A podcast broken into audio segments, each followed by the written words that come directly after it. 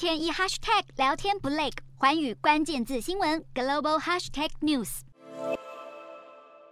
医院病房躺满青少年女子，有些戴着氧气罩还能跟家人说话，有些则已昏迷不醒，奄奄一息。伊朗各地数十间女校这个月以来接连传出毒气攻击事件，导致数百名女学生送医。对此，伊朗最高领导人哈米尼首度发声痛批。哈米尼痛斥发动毒攻的恶劣行径不可饶恕，还当场下令全面追查、严惩犯案者。其实，伊朗女学生遭毒气攻击并不是今年才有的事，去年十一月以来累计有至少五十二间学校上千名女学生在学校或宿舍遭到不同程度的毒气攻击，这触发了国内一系列抗议事件，还有家长干脆让女儿辍学，一同上街示威。毫无人道可言的毒攻事件，马上受到国际社会密切关注，就连伊朗最大战略竞争对手美国都暂时放下两国旗舰，发声力挺受害女学生。伊朗部分政坛人士怀疑，毒攻事件幕后主使者可能是反对女孩受教育的极端伊斯兰主义团体。虽然确切犯案组织还没有被查获，但是他们一连串残忍行径却已敲响伊朗社会的女权警钟。